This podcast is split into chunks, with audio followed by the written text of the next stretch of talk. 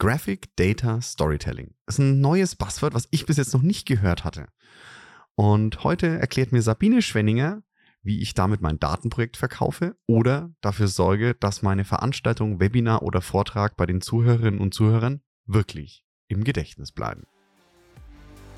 Unfuck Your Data, deine Machete im Datendschungel. Daten durchdringen immer mehr von uns und unserem Leben, sowohl privat als auch beruflich. Für Unternehmen werden sie vom Wettbewerbsvorteil zum Überlebensfaktor. Wer seine Daten nicht effektiv nutzt, geht unter. Es wird höchste Zeit, das Datenchaos in den Griff zu bekommen. Bei Unfuck Your Data spricht Christian Krug jeden Donnerstag mit Datenprofis darüber, wie du Ordnung in das Datenchaos bringen kannst. So holst du das meiste heraus. Für dein Unternehmen, deine Kundinnen und Kunden sowie natürlich für dich. Und damit ganz herzlich willkommen bei Unfuck Your Data. Ich freue mich, dass ihr wieder dabei seid und auch, dass meine heutige Gästin sich Zeit genommen hat für dieses Interview. Und ja, ich freue mich, dass wir auch mal wieder einen österreichischen Dialekt hier hören. Denn sie wohnt in, äh, nicht ganz in, sondern bei Wien. Und bei mir ist die liebe Sabine Schwenninger. Hallo Sabine. Hallo Christian. Für die Zuhörerinnen und Zuhörer, die dich noch nicht kennen, stell dich doch mal ganz kurz vor. Wer bist du? Was machst du und woher kennt man dich vielleicht? Meinen Namen hast du ja schon gesagt, Sabine. Ich bin mittlerweile selbsternannte Graphic Data Storytellerin und kennen könnte man mich zum Beispiel von BI or Die Woman in Data. Das habe ich vor eineinhalb Jahren gemeinsam mit meiner Kollegin zusammen aufgebaut und da habe ich doch das eine oder andere Interview auch schon selber führen dürfen.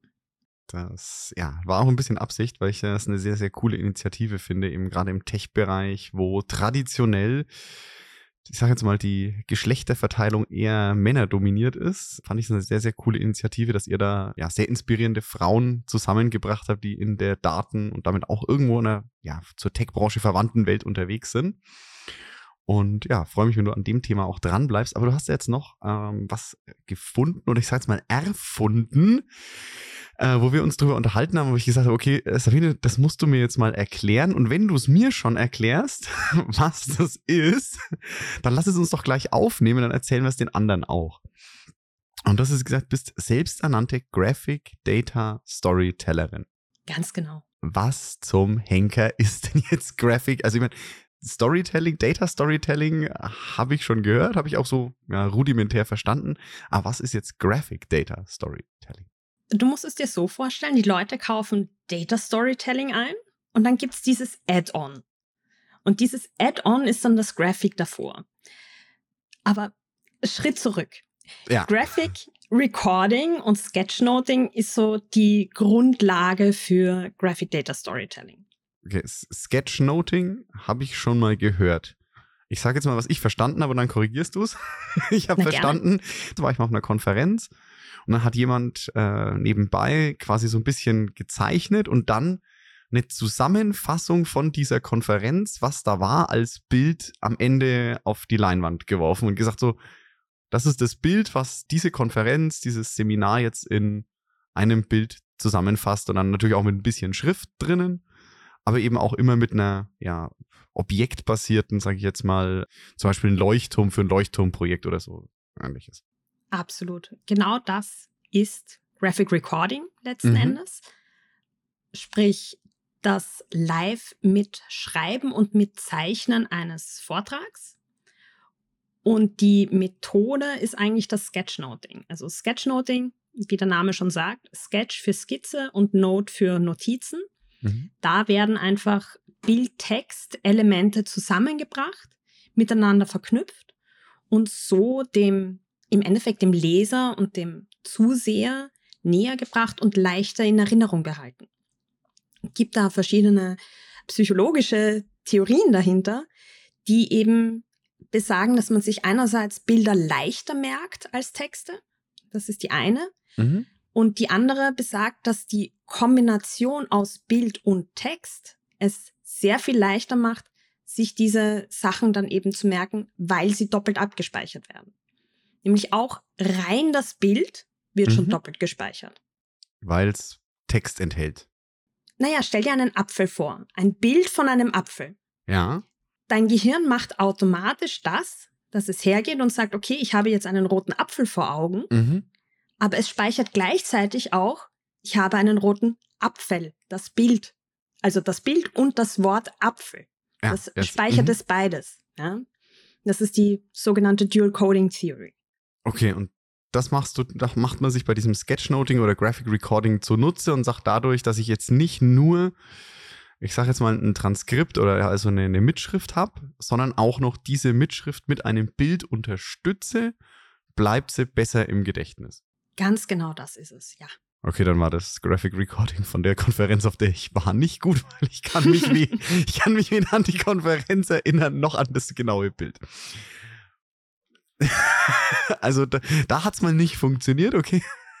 Aber du kannst dich ja erinnern, dass es passiert ist. Das ist schon mal etwas. Ja, genau, daran kann ich mich erinnern. Und ich weiß noch, dass es von einem großen Softwareanbieter mit drei Buchstaben war. Siehst du? Werbemaßnahme eingeleitet, erfolgreich gewesen. Du weißt, wer es war.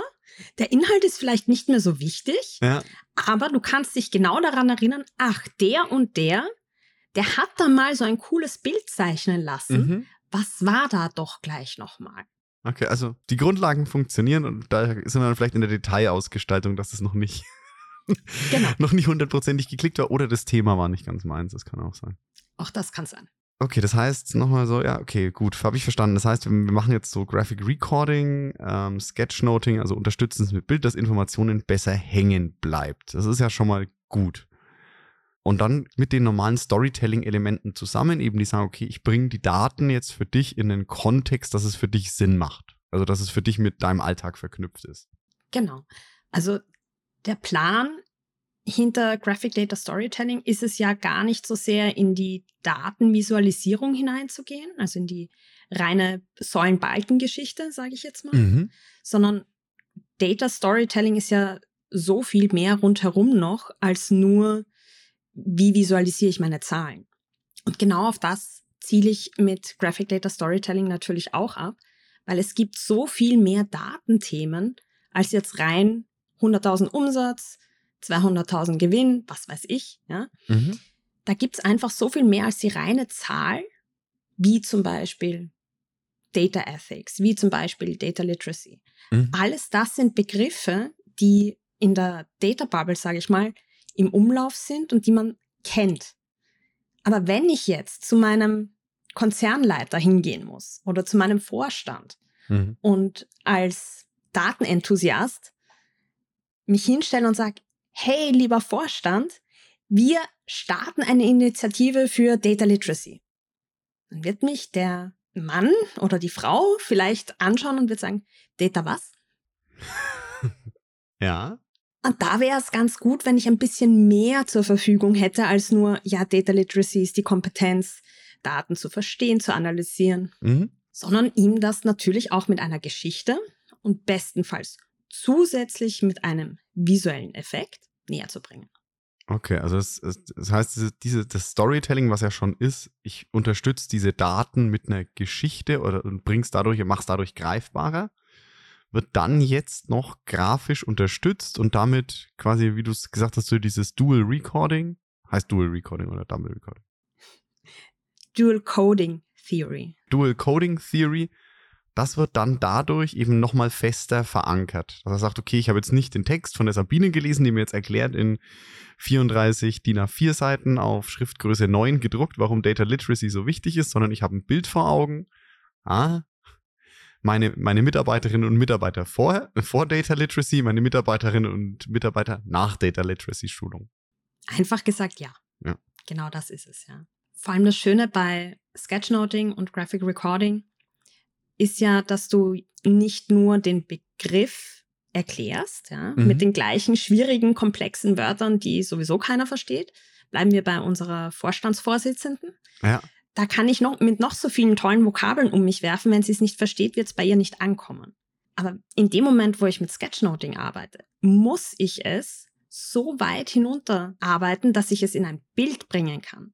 Weil es gibt nun mal kein, kein das eine Bild für Komplexität. Mhm. Man muss es so erklären und auch so visuell aufbereiten, dass es verstanden werden kann, auch ohne dass ich jetzt hinschreibe, das ist Komplexität. Jetzt rattert mein Kopf. also das heißt, dadurch, dass du es auf ein Bild reduzierst, also dann, ich sage, du nimmst jetzt eine DIN A4-Seite an Text mhm. musst den Inhalt dieses Textes auf ein Bild bringen und, und hast jetzt eben nicht ein Comicbuch Zeit, so mit, äh, was die Dinger haben, so von kleinem Comicheft mit 20 Seiten bis zu den dicken Schinken mit 100 Seiten, sondern du musst es wirklich auf die Essenz nochmal runterbrechen und sagen, okay, das ist die Quintessenz dieses sonst auch komplex erklärten Sachverhalts. Und das ist ganz einfach mit ein paar, sag mal, das ist so schön, dein Hintergrund ist auch grafisch gestaltet, mit ein paar schwarzen Strichen auf weißem Papier dargestellt, was das Problem ist. Ganz genau.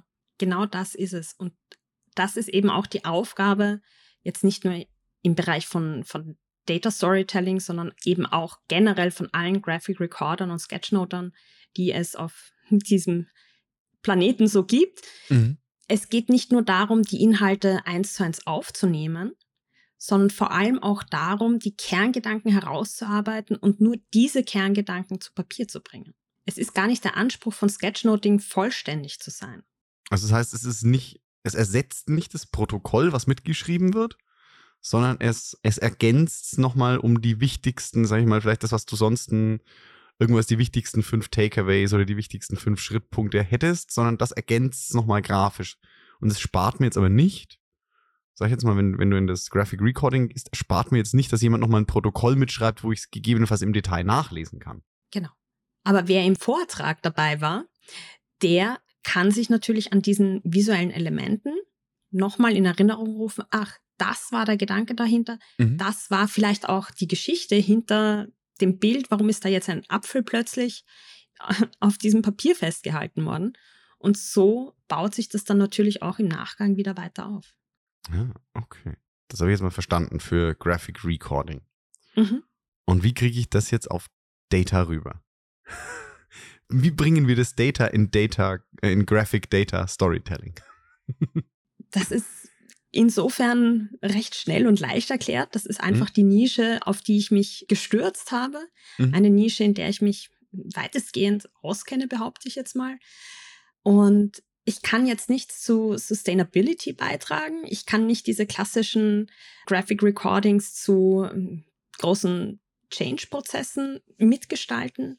Aber wo ich mich sicher fühle und wo ich mich wohlfühle, sind nun mal die Datengeschichten nachdem es das schöne Wort Data Storytelling schon gibt, habe ich mich da einfach drangehängt und habe noch das ah. Add-on dazu gebaut. Und jetzt immer die Frage, und wofür setzt du es jetzt wirklich, wenn du kommst ja auch aus dem Dashboarding. Du hast ja auch einiges an Dashboarding gemacht, hast du jetzt auch schon schön gesagt, nein, es ist nicht so, also Graphic Data Storytelling heißt nicht, dass ich das, was ich jetzt vorher in Power BI, Tableau, SAC, Click gebaut habe, die Balken jetzt mit der Hand zeichne. Das ist nicht Data, Graphic Data Storytelling, sondern das ergänzt. Das heißt, wofür kann ich es denn jetzt noch einsetzen oder wofür kann ich es einsetzen, außer jetzt dem Vorstand das Geld für mein Projekt aus den Rippen zu leiern? Ja, also ich finde, dafür ist das doch schon mal ein großartiger Ansatz, damit man das, ja, das einsetzt. auf jeden Fall. also alles, was alles, was dem Vorstand Geld äh, in den Data-Bereich investieren lässt, ist per se gut, ne? Also auf jeden Fall. das sehe ich auf jeden Fall so. Aber natürlich gibt es so viel mehr rundum, wo ich Präsentationen brauche und wo ich diese Präsentationen vielleicht auch zum Beispiel in einem Handout im Nachgang festhalten möchte. Ich kann Vorträge, die ich auf der Bühne gestalte, jederzeit mitzeichnen, mitgestalten und dann meinem Publikum zur Verfügung stellen. Mhm. Ich kann genauso auch Webinare mitschreiben. Ich kann diese Sketchnotes aber auch ganz einfach durch meine, also meine Folien durch die Sketchnotes ersetzen. Also es ist ja nicht gesagt, dass diese Sketchnotes live entstehen müssen, mhm. sondern ich kann auch mit handgefertigten Zeichnungen, das ist es im Endeffekt, meine Folien vorab anreichern. So wie ich Graphic Data Storytelling für mich definiert habe, ist es nicht die reine Graphic Recording Idee, sondern vielmehr das ganze Paket. Dieses, ich will meine Geschichte, egal ob ich sie jetzt als Folien, als Präsentation, als Flipchart, als Handout im Nachgang, ich will die visuell aufbereitet haben. Mhm. Weil Daten leider Gottes eine sehr trockene Geschichte sind für die meisten Menschen. Wahrscheinlich nicht für die, die gerade zuhören. ja, hoffen, Hoffentlich. Für, für, für, einen geringen Teil würde ich jetzt mal unter reine Unterstellung, aber können die Zuhörerinnen und Zuhörer uns gern eines Besseren belehren, wie trocken sie Daten finden. Aber viele, die, die sich Datenthemen gegenüberstehen im Moment, ja, die eben überzeugt werden müssen, dass Daten eine gute Sache sind und sich mit Daten zu beschäftigen, für die ist es einfach trocken. Und wenn dann da ja. so ein kleines Cartoon-Männchen äh, über die Flipchart läuft oder über die Folien, über die Präsentation, dann lockert das das Thema auch einfach total auf. Ein kleines Stück weit würde ich dir widersprechen wollen. Gerne. Und zwar, ich glaube, dass nicht für die Leute sind nicht die Daten trocken, sondern tatsächlich, dass diese klassische Art und Weise, auf die Daten präsentiert werden. Absolut. Also das ist, glaube ich, das, was für viele Leute sehr trocken ist, wenn du eben nur ohne große Erklärungen ein Balkendiagramm oder Säulendiagramm oder im schlimmsten Fall eine Torte, ja, Hashtag say no to pie charts, ja. Wenn du das trocken rüberbekommst, vielleicht oder noch schlimmer eine Tabelle, ja, wo einfach diese Zahlen drin sind und dann so, ja, da siehst du doch, wie dein Umsatz sich entwickelt hat, sondern nein, das, das, ja klar, dann sind die Daten trocken. Ja. Aber wenn du zum Beispiel sagen kannst, ich jetzt mal wieder in das, in das Frauenbeispiel, du kannst immer sagen, ja, ich, ich glaube, dass wir zu wenig Frauen in den deutschen Konzernvorständen haben, dann ist das so, ja, ist eine Aussage, du darfst dieser Meinung sein, darf jeder sein. Du kannst aber auch sagen, wir haben nur ich weiß, ich weiß die Zahl jetzt aktuell nicht auswendig, wir haben unter 10% Frauen in den deutschen Vorständen, aber 50% unserer Landesbevölkerung sind Frauen. Warum ist da diese Diskrepanz? Dann sind die Daten schon untermauern dein Argument und sind nicht ganz trocken, weil du es greifbar hast. Deswegen sage ich so, das ist mein Punkt. Ist aber auch schon wieder Storytelling. Richtig. Richtig. Und da sind wir wieder an dem Punkt Datenvisualisierung versus Data Storytelling. Also natürlich kann ich einen ein sehr einfaches, say no to Pie Chart, aber trotzdem ein Pie Chart ja. nehmen. So und so viele Grundgesamtheit, ganzer Kreis und davon ein winzig kleines Kuchenstück sind Frauen. Das ist Datenvisualisierung. Ja. Data Storytelling ist genau das, was du gerade gesagt hast wir haben 50 Prozent äh, Frauenquote in, Deutschland. Quote ist gut gesagt, das ist natürlich entstanden, ja. Ja, ich, ich, ja, ich bin Biologe. Es ist nicht genau 50,0 Prozent und es gibt mehr als nur Männer und Frauen, ja. Aber genau, wir sehen die Diskrepanz. Wir sehen die Diskrepanz zu den Vorständinnen und Vorständen. Genau. Und da sind wir dann schon bei der Geschichte. Und dann bleibt noch aufzuzeichnen, es gibt jetzt ein weibliches Männchen und es gibt ein männliches Männchen und die laufen dann ihren Weg und irgendwo bewegt sich dann das weibliche Männchen, das da über die Flipchart läuft, geht dann anderen Weges, bekommt dann vielleicht ein Kind und bis dann der Weg sich wieder hin zum Vorstandslevel bewegt. Ja? Mhm. Und da sind wir dann wieder beim Storytelling. Das sind wir dann auch wieder beim Graphic Data Storytelling, weil wir nämlich dieses Männchen auch visualisieren oder Weibchen in dem Fall. Ja, genau. Und dann aus der Stelle wird dann wieder eine greifbare Geschichte, die halt auch, jetzt haben wir es, gehen wir mal das Thema vielleicht ganz kurz so streifen am Rande. Das zeigt eben, warum diese Diskrepanz entsteht oder wo die, in dem Fall die, die Hürden sind, eben für Frauen dann die Vorstandskarriere anzustreben. Ganz genau. Okay. Also jetzt habe ich es verstanden. Es ist nicht nur Comic zeichnen und ähm, es ist nicht nur Comic zeichnen und es ist nicht nur ja, das sag ich mal, Webinare oder, oder Konferenzen zusammenfassen, sondern ich habe mehrere Anwendungen und ich kann dadurch meine Daten halt erlebbarer machen. Jetzt nochmal so die, die, die Frage, die sich mir gerade stellt, weil wenn du mal siehst, wie ich, äh, wenn du mein Schriftbild schon siehst, ich halte es jetzt nicht in die Kamera, kann eh keiner lesen. Ja, ist der Klischee, wenn man Doktortitel hat, dann muss man es nicht mehr lesen können, was ich schreibe. Wenn ich jetzt Graphic Data Storytelling machen möchte, ja. was muss ich denn dafür alles können und wie gut muss ich dafür zeichnen können? beginne mit der zweiten Frage, wie gut muss ich zeichnen können? Ja. Jeder, der Sketchnoting unterrichtet und versucht näher zu bringen durch Kurse und so weiter, sagt, du musst nicht zeichnen können, um Sketchnotes anzufertigen. Das stimmt schon, du musst kein Picasso sein, um Sketchnotes anfertigen zu können, aber ein gewisses Talent mit Stift und Papier umzugehen, wäre nicht schlecht, sage ich jetzt mal. Okay, das heißt, ich bin die ultimative Herausforderung, ja? Ja, wahrscheinlich. Ich habe keine Ahnung, wie dein Schriftbild aussieht, aber das könnte durchaus sein. Okay, gut. Also wenn, wenn ihr so, so zeichnen und malen könnt wie ich, lasst das Thema von jemand anders machen. Ansonsten könnt ihr euch dem nähern. Okay, gut. Also man sollte gewissen Umgang, Talent im Umgang haben. Und was muss ja. ich sonst noch können? Die erste Eigenschaft, die mir einfällt, ist tatsächlich multitaskingfähig zu sein. Klingt blöd, ist aber so. So, so, so, sollen wir jetzt die Klischeekeule auspacken und sagen, alle Männer Nein, können jetzt nicht. abschalten und. Warum habe ich damit gerechnet, dass das jetzt also, kommt? Wenn du, wenn du, mir sowas hinwirfst und wir uns ohnehin über Vorständinnen und Vorstände und Women in Data unterhalten, dann muss ich jetzt auch mal so ein bisschen die Klischeekeule auspacken. Ja, sehr gerne. Nein. Na, bitte mit dem Augenzwinkern sehen. Also das heißt, man muss multitaskingfähig sein können und zuhören und übersetzen können. Ganz genau. Also du musst gleichzeitig zuhören, das in deine eigenen Worte bzw. Bilder übertragen und sie gleichzeitig visuell festhalten. Das sind drei Aufgaben, die du auf jeden Fall gleichzeitig machen musst, weil es anders nicht geht. Das ist das eine. Das heißt, du brauchst auch die Fähigkeit eines, ich nenne es mal, Datendolmetschers. Mhm. Du brauchst nämlich nicht nur die Fähigkeit, das festzuhalten, was gesagt wird, sondern das auch auf den Kerngedanken zu reduzieren und nur das dann festzuhalten. Ich nenne es gerne Datendolmetscher. Ich weiß nicht, ob du vielleicht selber in der Situation schon mal warst. Mir ist es sehr oft so gegangen, dass ich zwischen den Fachbereichen und der IT dazwischen saß und dann diese beiden Abteilungen miteinander übersetzen lassen habe. IT hat irgendwas von Data Warehouse und Co. geredet. Fachbereich hat gesagt, ich will aber nur meine Umsatzzahlen und irgendwie musste ich zwischen diesen beiden übersetzen. Das ist eine komplett konstruierte Situation. Ich kann mir nicht vorstellen, dass es irgendjemandem so geht. Nein, das ist, das ist, der, das ist quasi der, der, absolute Klassiker. IT und Fachbereich reden nicht die gleiche Sprache über das gleiche genau. Thema. Ja. ja.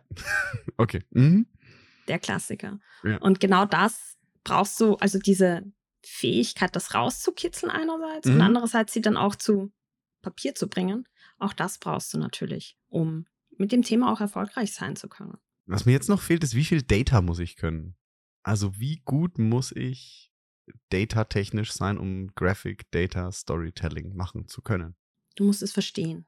Also das ist, naja, es klingt ja. blöd, aber es ist so eine Grundvoraussetzung. Ja. Wenn jemand mit Fachbegriffen um sich wirft, bleiben wir bei Data Literacy und Data Ethics, ja. musst du sie verstehen können, als wäre es eine eigene Sprache.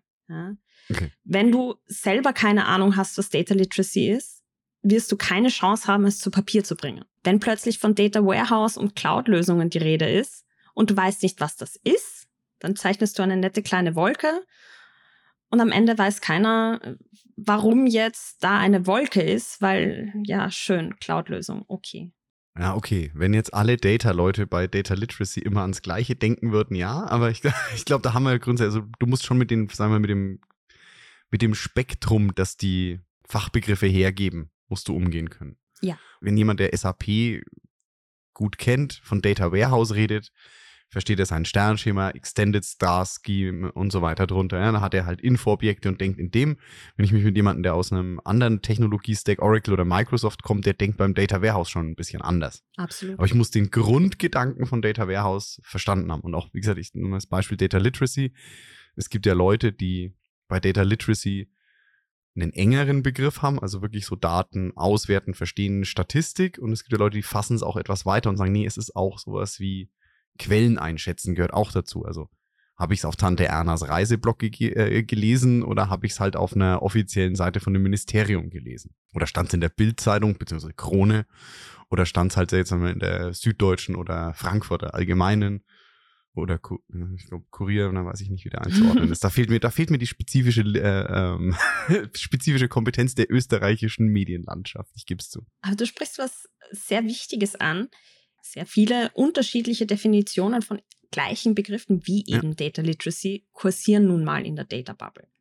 Und genau das meine ich eigentlich mit verstehen. Es braucht nicht, dass du deine perfekte eigene Definition für Data Literacy hast, sondern aus dem Kontext der Person, die gerade vorträgt, erschließen kannst, was er sich darunter vorstellt. Das heißt, du brauchst auch wieder so ein gewisses Einfühlungsvermögen. Mhm. Du brauchst aber zwangsweise auch die Möglichkeit, dich mit deinem Vortragenden, deiner Vortragenden vorher auszutauschen, damit du diese Feinheiten rauskitzeln kannst. Es ist eigentlich keine, keine Möglichkeit, dass du wild in einen Termin hineingehst, zum ersten Mal die Person, die den Vortrag hält, ihr die Hand schüttelst mhm. und sie plötzlich von irgendwelchen Themen redet, von denen du zwar eine Ahnung hast, weil du sie selber kennst, aber keine Ahnung hast, wie diese Person zu den Themen steht. Ja, klar, das ist, äh, deswegen sage ich ja auch hier immer, wenn jemand bei mir hier Vokabeln nutzt, deswegen redet man auch ein Stück weit immer drüber, was verstehst du? Also wenn die eine Rolle spielen, ich sag mal so, Data Literacy haben wir jetzt halt als ein Beispiel genommen, aber wenn jemand hier eben Fachbegriffe bringt, das erklärst mal, was verstehst du drunter? Genau. Das heißt, das solltest du schon auch aus den Leuten rausbekommen können. Ist natürlich im Vortrag, glaube ich, wahrscheinlich schwieriger, als wenn du sagst, du bereitest mit der Person zusammen ein Folienset für einen gewissen Pitch bei der Vorständin vor. Dann hast du natürlich mehr Zeit, da zusammenzuarbeiten und das rauszukitzeln. Absolut, das ist, das ist natürlich wieder mhm. nochmal sehr viel intensiver. Da arbeite ich dann auch mit einem Vokabelheft. Mhm. So wie du gerade vorgeschlagen hast. Also tatsächlich, da arbeite ich mit einem Vokabelheft. Äh, aber auch in einem Graphic Recording, das live ist, braucht es eine gewisse Vorabstimmung. Okay. Also das heißt, du kannst nicht einfach jetzt äh, anrufen und sagen, mach mal ein Graphic Recording von meiner Konferenz. So morgen und bring die Stifte mit. Wäre ganz gut, wenn ich zumindest ein bisschen eine, einen Input bekäme. Ja. Was sind die Themen? Zumindest ein, ein Extrakt, äh, Abstrakt davon von den einzelnen Vorträgen. Mhm. Vielleicht zehn Minuten die Möglichkeit, mit einem äh, Vortragenden vorher zu sprechen, dass ich so ein bisschen ein Gefühl für die Person bekomme. Mhm. Aber einfach blind in einen Termin, in einen Vortrag hineingehen, da würde ich sagen, danke, such dir jemand anderen. Okay, aber so, das heißt, also so ein gewisses Verständnis von den Data-Begriffen, vom Data-Umfeld braucht man. Zusätzlich sollte man nicht ganz unbegabt mit dem Stift sein. Aber das heißt, ich sage jetzt mal sowas Richtung klassische Statistik oder Coding, würdest du sagen, brauchen wir jetzt nicht unbedingt. Also ich muss nicht irgendwie so Hardcore-Programmierer sein Nein. oder irgendwie, keine Ahnung, die fancy T-Tests äh, oder anderen Algorithmen rauf und runter können. Sondern ich muss Nein, wissen, worum, worum es geht ähm, und muss die, die Essenz halt runterbrechen können. Genau. Das klingt ja cool. Und so die, die kritischste Frage, wahrscheinlich an jeder stellt, warum sollte ich jetzt Geld dafür ausgeben für Graphic Data Storytelling? Ich habe ja jetzt schon hier diese ganzen als Unternehmen. Jetzt habe ich da meine ITler, die machen dann irgendwie die Basis, die halten das alles am Laufen. Da habe ich irgendwie diese Data-Leute, die jetzt dann dafür sorgen, dass die Daten in einen sinnvollen Kontext kommen. Da habe ich noch irgendwelche Leute, die mir jetzt dann Dashboards machen. Jetzt brauche ich noch jemanden, der Graphic Data Storytelling macht. Warum? Was, was kostet es und was bringt es mir? Also, warum soll ich in Graphic Data Storytelling jetzt investieren? In einem Satz, um zu verkaufen. Und da geht es gar nicht so sehr an, also natürlich auch daran, eigene Kunden zu gewinnen. Mhm.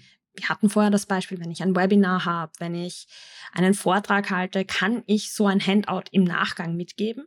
Mhm. Das ist, hat auch eine ganz andere Qualität, als wenn ich 70 Folien mitschicke. Und dieses Handout ist ein Erinnerungswert, es ist ein Anker. Es ist etwas, was selten gesehen ist, tatsächlich mhm. weil es auch dieses Sketchnoting ist. Das ist ein ganz ein eigener Charakter, wo man dann, ich glaube, wir haben im, im vorhin schon darüber gesprochen, dass du gesagt hast, es gab ein Graphic Recording, bei dem du dabei warst. Du kannst dich an den Inhalt eben nicht mehr erinnern, aber du weißt, es gab ein Graphic Recording. Ja. Und wenn du dann dieses Papier, dieses digitale Papier hast, dann weißt du, ach, da gab es doch mal was, weil das ist ein Erinnerungswert. Das macht nicht jeder. Mhm. Das ist etwas, womit du aus der Masse herausstechen kannst. Und zwar jetzt nicht nur in einem Vertriebstermin oder auf, einem, auf einer Konferenz, sondern eben auch in Gegenwart eines Vorstandpitches. Ja, auch da stichst du heraus, indem du es, klingt jetzt doof, volksnah machst, ja, mhm. so dass es auch jemand, der nicht total tief in der Materie drinnen ist, versteht und damit kriegst du dann eben auch beim Vorstand, bei der Vorständin wieder die Kohle, um deine Datenprojekte weiterzubringen. Also das Ziel, nochmal zusammengefasst, ist zu verkaufen. Also dich, also nicht nur deine Dienstleistung oder dein Produkt, sondern auch dein Projekt innerhalb des Unternehmens verkaufen. Genau. Also es geht jetzt nicht, sagen wir, verkaufen ist ja nicht nur an externe Kunden, sondern es gibt auch interne Kunden, weil der Vorstand Und ja klar, ne, du, du konkurrierst da jetzt vielleicht mit äh, einem neuen Produkt, was möglicherweise entwickelt werden soll oder Benefit-Programm, was HR möchte oder ähnliches. Ne? Da konkurrieren ja alle um diese Geldtöpfe und wenn du halt das coole Handout hast, kann das halt das Zünglein an der Waage sein, zu sagen, nee, wir geben das Geld dann doch vielleicht lieber in den äh, Data-Bereich. Genau. Klingt cool. Ist cool. Also auf jeden Fall spannend, ist sehr cool, ja. Ich werde die Finger trotzdem von lassen, einfach aus dem Grund, weil ich ja, mit Stift und Malen ein, fast schon ein Kinder. Es ist kein ganzes Trauma, aber es ist schlimm. kann gerne mal jemand meine, meine Mutter zu meiner ersten Hausaufgabe male den Inhalt einer Schultüte äh, befragen. Das sitzt bis heute tief. Aber für alle oh. anderen, die nicht ganz, für alle anderen, die nicht ganz so unbegabt mit äh, Zettel und Stift sind wie ich, äh, vielleicht eine coole Möglichkeit, eure Präsentationen äh, mal abzuheben von den anderen. Absolut. Ja, so, Sabine, da mir gesagt wurde, dass ich diese Abmoderation, so mit Blick auf die Uhr, immer sehr standardmäßig mache, probiere ich jetzt an dir doch auch mal noch eine andere Variante aus das letzte Lied, das du einfach nicht mehr aus dem Kopf gekriegt hast? Ich unterrichte samstags eine Kinder- oder Jugendtanztruppe. Kinder darf ich nicht sagen, sie sind 10- bis 14-jährige Mädels. Okay, wenn du da Kinder sagst, dann äh, packen die wahrscheinlich das Taschenmesser aus. Ja. Richtig. Also Jugendtanztruppe. Ja. Und Weihnachtsaufführung zu oh Mariah Carey All I Want for Christmas is You. Ich kann es nicht mehr hören. I dodged a bullet there. Ich hatte jetzt ein schlimmeres Weihnachtslied befürchtet, aber danke auch, dass es. Das, das habe ich Ihnen nicht vorgeschlagen. Dankeschön. Und ja, jetzt noch die andere Frage. Welches Buch sollten wir, also die Zuhörerinnen, Zuhörer und ich, denn unbedingt mal gelesen haben, das wir aber auch bitte ins Büro mitnehmen können, ohne dass wir gleich Hausverbot kriegen? Ich weiß nicht, willst du dich im Büro auch einschleimen können? Soll es ein, ein Sachbuch sein oder? es ist da tatsächlich komplett offen. Also Sachbuch, Fachbuch. Ähm, es darf natürlich auch ein Sachbuch oder Fachbuch zu einem ganz anderen Thema sein. Es gab aber hier auch schon, war grafisch, es gab auch schon Graphic Novels hier als Empfehlung. Komplett offen. Okay. Also ist es wirklich von Statistikbuch bis Spider-Man-Comic jetzt alles dabei. Wenn alles erlaubt ist. Ja, halt keine Pornoliteratur, danke. Ist schon klar. Also es, es, ich muss es ins Büro mitnehmen können, ohne ohne dass es mir peinlich ist. Ja, ich, ich habe auch gehört, es kommt auf meine persönliche Schamgrenze an, ja, wurde mir auch gespiegelt, ja, okay, gut. Dann würde ich mal so den, den zivilisierten Mitteleuropäer äh, Gemeinstandard als, als anlegen. Nein, also in die Richtung hatte ich sowieso nicht gedacht. Ich denke im Moment eher an Sachbücher und mhm. das Sachbuch, das ich im Moment lese, ist Talk Like Ted von Camine Gaio. Talk Like Ted, ähm, wie halte ich einen erfolgreichen TED-Vortrag. Super, super interessant. Ähm, vor allem, es ist zwar ein Sachbuch, aber man schläft dabei nicht ein. Das Verkaufsargument schlechthin. Ich sag's immer wieder. Es gab ein Sachbuch in meiner Universitätskarriere, bei dem ich tatsächlich, wirklich, ernsthaft eingeschlafen bin beim Lesen. Ja, es war physikalische Chemie und liebe, liebe Chemiker, liebe Physiker, die Hate-Kommentare nehme ich auf. Es war echt furchtbares Buch. Aber deswegen umso schöner, wenn es auch, es gibt auch gute Fachbücher, die nicht trocken sind zu lesen. Ja. Und dann, liebe Sabine, immer nochmal ganz, ganz, ganz lieben Dank für das tolle Gespräch, dass du hier auch die Österreich-Flagge mal wieder hochhältst. Gerne. Dass du die Zeit genommen hast. Natürlich auch ganz lieben Dank an alle Zuhörerinnen und Zuhörer fürs Einschalten. Ihr würdet mir natürlich einen riesigen Gefallen tun, wenn ihr den Podcast direkt da, wo ihr ihn gerade hört, abonniert, folgt, wie auch immer das auf der Plattform heißt. Und ja, äh, wer mir auf LinkedIn noch nicht folgt, holt es gerne nach. Sabine ist da auch mit dem Graphic Data Storytelling unterwegs. Also geht bei Fragen natürlich auch gerne direkt auf sie zu. Damit vielen Dank fürs Zuhören und bis zur nächsten Folge. Ich freue mich, wenn ihr dann wieder dabei seid.